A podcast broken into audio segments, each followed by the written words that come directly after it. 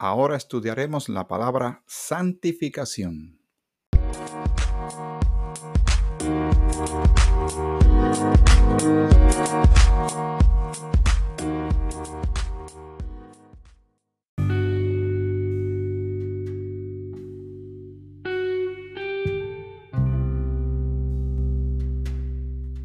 El Señor te bendiga. Te saluda Miguel Antonio Ortiz, contento de estar contigo nuevamente. Espero que estés bien tú y toda tu familia. Y gracias por apoyar estos episodios de Grace 21, Gracias para el siglo XXI. Este esfuerzo, este proyecto que comenzó con motivo de la pandemia del año 2020 para el mes de marzo y todavía sigue en pie cuando pensábamos que lo íbamos a hacer por un periodo corto de tiempo. Eh, gracias al Señor y gracias por tu apoyo también. Pues seguimos eh, realizando estos episodios, estas grabaciones, estos empezaron como sermones cortos, sermones flash, pero ya son estudios bíblicos más consistentes eh, hasta que el Señor así nos lo permita y, ustedes también estén en la audiencia, porque si no, pues entonces simplemente sería una grabación hecha en, en un equipo y sin nada de trascendencia. Y queremos que sea de bendición, que trascienda, que bendiga y que te motive también a ti, a cualquier persona que llegue a escuchar estas grabaciones, a buscar y aprender más de la palabra del Señor y conocer a nuestro Señor y Salvador Jesucristo. Cuando tenemos al Señor en nuestra vida, todo se define, ya tenemos identidad, sabemos nuestro origen, sabemos también nuestro destino. Y todo por la gracia eh, maravillosa de nuestro Señor. Vamos a la palabra santificación. Tal vez algunos de ustedes han escuchado este término muchas veces, otros tal vez no están, lo han escuchado, pero no saben de qué se trata. Vamos a, seguir utilizando el material del diccionario del Evangelio de Thomas Bruchet.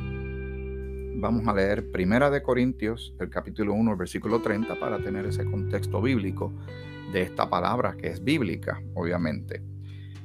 Primera de Corintios, capítulo 1, versículo 30, dice así. Mas por él estáis vosotros en Cristo Jesús, el cual nos ha sido hecho por Dios sabiduría, justificación, santificación y redención, para que, como está escrito, el que se gloría, gloríese en el Señor. Santificación, el significado sencillo que se encuentra en este material preparado por este hermano, eh, dice, significa separar, colocarse aparte como santo para Dios. El término santificación es un término que designa propiedad. Una persona, sitio o cosa es separada de su dueño anterior y se vuelve posesión de su nuevo dueño. También en el proceso de transferir la propiedad hay una limpieza. Siendo que el nuevo dueño es Dios, la persona, el lugar o la cosa tiene que ser consagrada, o sea, santa.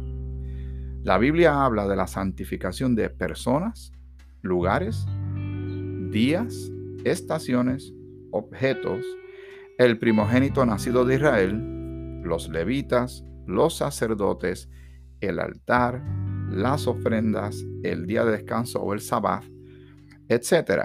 Estos estaban separados para Dios. Todos ellos eran de Él.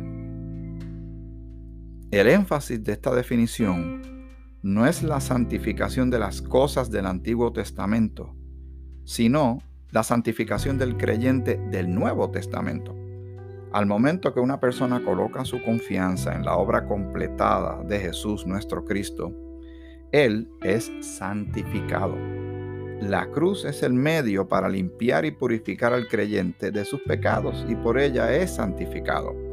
Note en el siguiente versículo que el creyente ya ha sido santificado según Hebreos 10:10, dice, en esa voluntad somos santificados mediante la ofrenda del cuerpo de Jesucristo hecha una vez y para siempre. O sea, cuando creemos en Cristo, y ya hemos leído lo que dice en Efesios capítulo 1, versículo 13, y somos, creímos, ¿verdad? La palabra, creímos a Cristo, es nuestro Salvador, somos sellados por el Espíritu Santo de Dios, ahí hemos sido separados para Dios.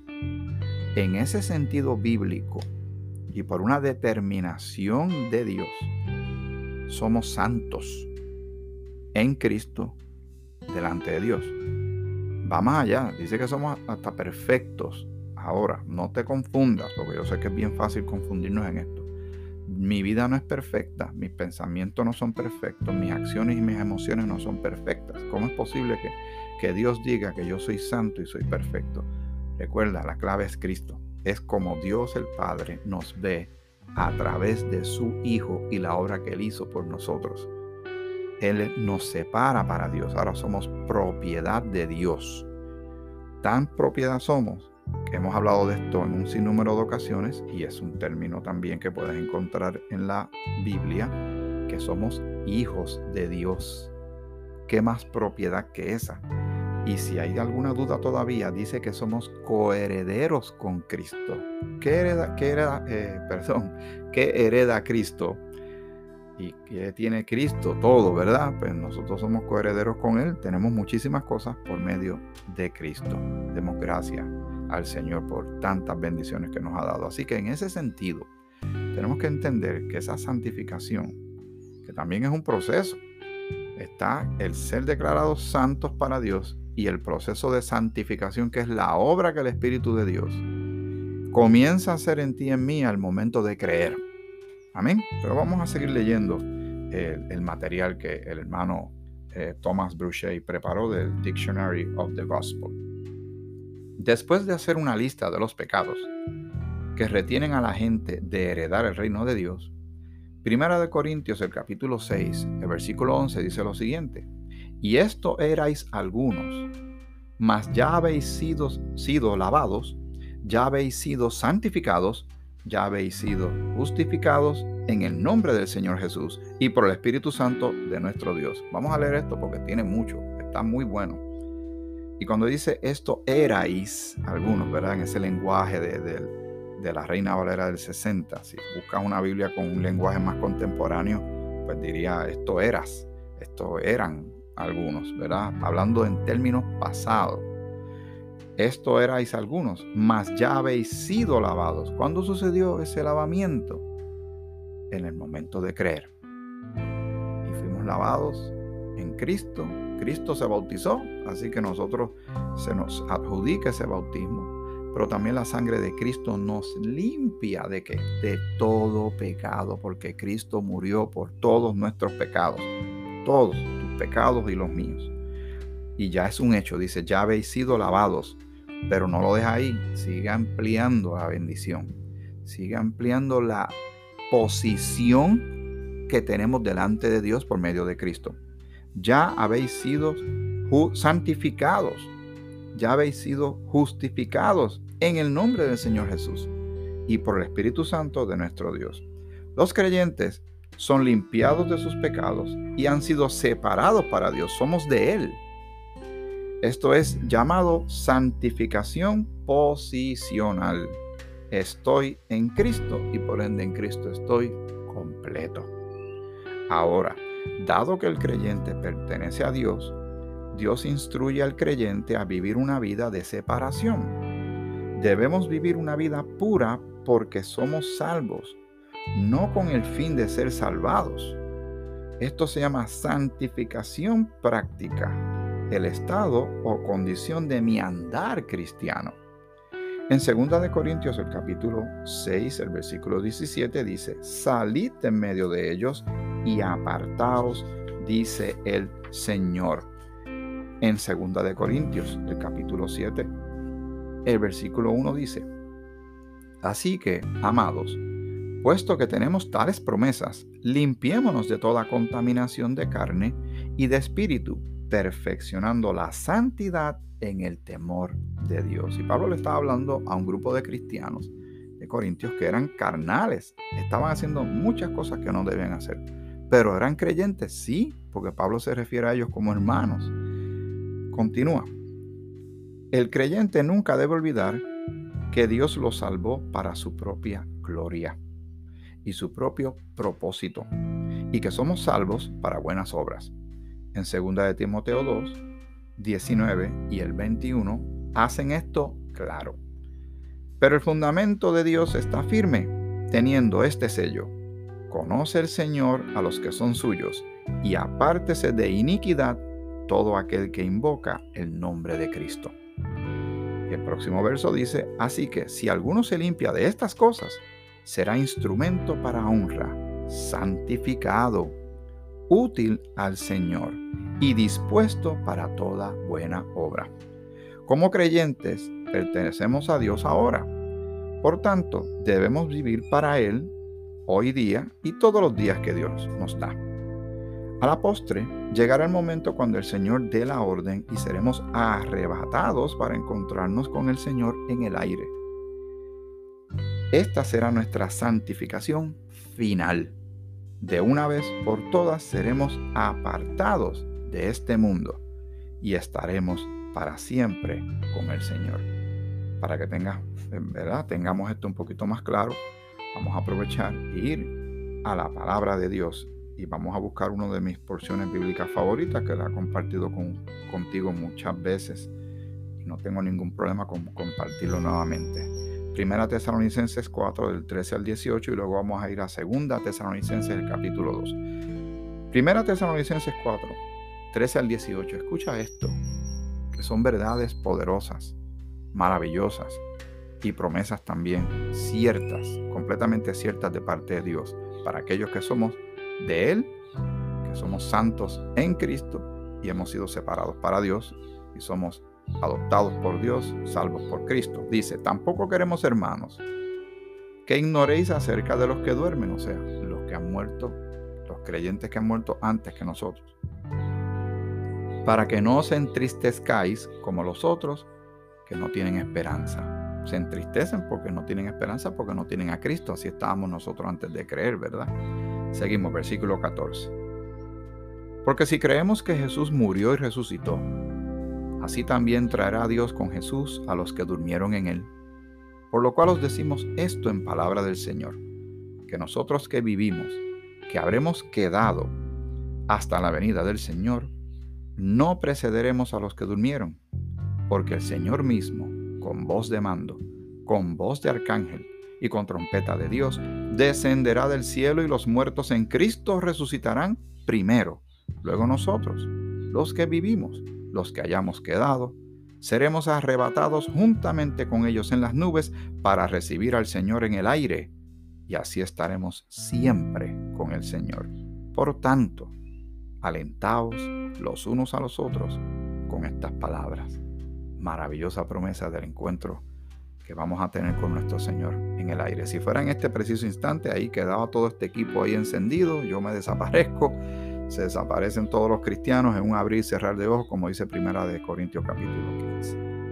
Ese evento que se llama el rapto de la iglesia o el arrebatamiento, yo le llamo la gran reunión en las nubes. Y ahora vamos a Segunda Tesalonicenses, que estamos cerquita. Y en Segunda Tesalonicenses vamos a ir al capítulo número 2. Segunda Tesalonicenses capítulo 2, del 1 hasta el 14. Escucha esto que también es bien importante.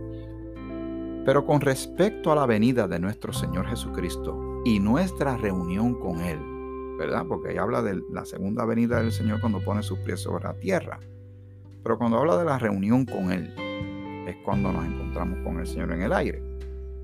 Os rogamos, hermanos, que no os dejéis mover fácilmente de vuestro modo de pensar ni os conturbéis ni por espíritu, ni por palabra, ni por carta como si fuera nuestra, en el sentido de que el día del Señor está cerca. Nadie os engañe en ninguna manera, porque no vendrá sin que antes venga la apostasía y se manifieste el hombre de pecado, el hijo de perdición. Está hablando, se está refiriendo al anticristo, el cual se opone y se levanta contra todo lo que se llama Dios o es objeto de culto tanto que se sienta en el templo de Dios como Dios haciéndose pasar por Dios. ¿No os acordáis que cuando yo estaba todavía con vosotros, os decía esto? Y ahora vosotros sabéis lo que lo detiene, a fin de que a su debido tiempo se manifieste, porque ya está en acción el misterio de la iniquidad. Solo que hay quien al presente lo detiene, hasta que él a su vez se ha quitado de medio. Y aquí ha habido mucho eh, especulación, que si es la iglesia cuerpo de Cristo, si es eh, verdad que la iglesia está, si el Espíritu Santo es quitado de la tierra, que algo está deteniendo que todavía no se manifieste completamente la maldad y sobre todo que aparezca la figura nefasta del anticristo.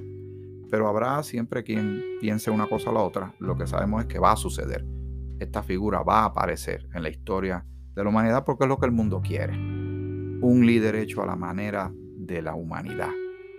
No bíblico, no cristocéntrico, no eh, moralmente correcto. Eh, va a engañar a muchos y bueno, ya hemos hablado de eso en otros, en otros episodios. También vamos a tener que retomar ese tema eventualmente porque fascina mucho el tema. Pero recuerden, nosotros creemos, ¿verdad? Y aquí también hay puntos que, que difieren entre ciertos grupos cristianos y otros. Nosotros pensamos que Dios no nos ha puesto para ira y que la iglesia, que el cuerpo de Cristo, no pasa por la tribulación. Por ende, no va a conocer al anticristo, que no es un tema que, le debe competir a la iglesia como tal, aunque sí se presenta y se habla pero primero, nadie puede evitar que aparezca porque escrito está. Y la iglesia no puede acabar con el anticristo porque eso es un, esfuerzo, una exclusividad de Jesucristo. Porque la, escritura habla de que va a ser Él con su resplandor y con su palabra. Va se va a encargar del anticristo y de Satanás y de todo, lo demás, pero ese tema para otro día no vamos a desviarnos tanto en esto. Vamos a seguir leyendo. Dice, y, lo que acabo de mencionar viene, viene ahora, ¿verdad? Y entonces se manifestará aquel inicuo a quien el Señor matará con el espíritu de su boca. ¿Ves? Así que no lo va a detener la iglesia, no lo va a detener, eh, ¿verdad? Más nadie, ni un ejército, ni, misiles, ni nada. El Señor Jesucristo se va a encargar de esto. Y destruirá con el resplandor de su venida inicuo, cuyo advenimiento es por obra de Satanás con gran poder y señales y prodigios mentirosos, y con todo engaño de iniquidad para los que se pierden, por cuanto no recibieron el amor de la verdad para ser salvos, rechazaron la salvación en Cristo. Pues entonces tienen que enfrentar esto. Lo estamos leyendo, nunca habías visto esto, vuelve a leer muchas veces, porque escrito está. Dios cuenta la historia antes que suceda otra muestra de amor, de gracia y de misericordia, que cada cual determine de qué lado de la historia quiere estar, si de parte de Dios o en contra de Dios. Versículo 11. Por esto Dios les envía un poder engañoso para que crean la mentira, a fin de que sean condenados todos los que no creyeron a la verdad, sino que se complacieron en la injusticia no creyeron a la verdad, pues entonces tendrán un facsímil razonable, prefieren una mentira, prefieren un engaño y van a caer. Lamentablemente porque escrito está, lo estamos leyendo tú y yo. Vamos a leer hasta el 14, vamos al versículo 13, estamos en segunda de Tesalonicenses capítulo 2. Pero nosotros debemos dar siempre gracias a Dios respecto a vosotros hermanos amados por el Señor, de que Dios os haya escogido desde el principio para salvación, mediante la santificación por el Espíritu y la fe en la verdad, a lo cual os llamó mediante nuestro Evangelio para alcanzar la gloria de nuestro Señor Jesucristo. Demos gracias al Señor por su gracia y por su misericordia. Vamos a un punto práctico con relación al material que estamos leyendo. Eh, y estamos hoy tocando la palabra santificación. Como creyente, soy un santificado. Por eso la Biblia llama a todos los creyentes santos. Un santo es alguien que ha hecho obras que ameriten ser recordadas y por ello ser clasificado un santo, como hacen algunas iglesias. La Biblia declara que todo el que ha confiado en la sangre de Cristo para salvarle es un santo. De hecho, de las personas que Pablo escribió los corintios eran las personas menos probables del mundo para ser llamados santos, porque eran bien carnales. Pero igualmente se dirigió a ellos como santos. Vamos a Primera de Corintios, el capítulo 1. Primera de Corintios, el capítulo 1, el versículo 2, dice así la palabra de Dios. A los santificados en Cristo Jesús, vamos a leerlo desde, el versículo 1, ya que estamos al lado, Pablo, llamado a ser apóstol de Jesucristo por la voluntad eh, de Dios. Y el hermano Sóstenes, a la iglesia de Dios que está en Corintio, en Corinto, a los santificados en Cristo Jesús, llamados a ser santos con todos los que en cualquier lugar invocan el nombre de nuestro Señor Jesucristo, Señor de ellos y nuestro. ¿Ves cómo está dirigiéndose a ellos como santos, verdad? Aunque ellos no estaban muy santitos que digamos. Muy bien. Y lo dice, ya lo acabamos de leer, en Primera de Corintios capítulo 1 versículo 2. Él pudo hacer esto porque de acuerdo a Primera de Corintios 6, 11, Jesucristo los santificó. Nosotros mismos no nos podemos santificar. Y esa declaración de que somos santos viene de Dios, no de nosotros mismos. Al hombre le gusta juzgar. Muchos piensan que pueden decir quién es un cristiano y quién no lo es. Pero si hubieran visto a gente viviendo como los de Corintio, ciertamente dirían, ellos no son salvos. Sin embargo, Pablo sabía que eh, de eso, sabía más que eso. No seas atrapado en aquello y no juzgues tu salvación sobre ese fundamento tampoco. Los cristianos pueden ser atrapados en el pecado como cualquier otro. La diferencia es que, como un cristiano, deberíamos saber qué es mejor. La respuesta para la gente de Corinto estaba en el libro de Primera de Corintios. Ellos debían leerlo y obedecerlo. Esa es la respuesta para otros cristianos desobedientes también. Dios sabe cómo usar su palabra efectivamente en la vida de un creyente. La palabra de Dios es la fuente de poder para nosotros hoy día. Segunda de Timoteo capítulo 3, versículos 16 al 17 dice de la siguiente manera. Toda la escritura es inspirada por Dios y útil para enseñar, para redarguir, para corregir, para instruir en justicia, a fin de que el hombre de Dios sea perfecto, enteramente preparado para toda buena obra. Si quieres ser un instrumento de honra apto para el uso del Señor y preparado para toda buena obra, ¿sabes lo que necesitas hacer? Lee tu Biblia. Amén. Que el Señor te bendiga. Te bendiga mucho.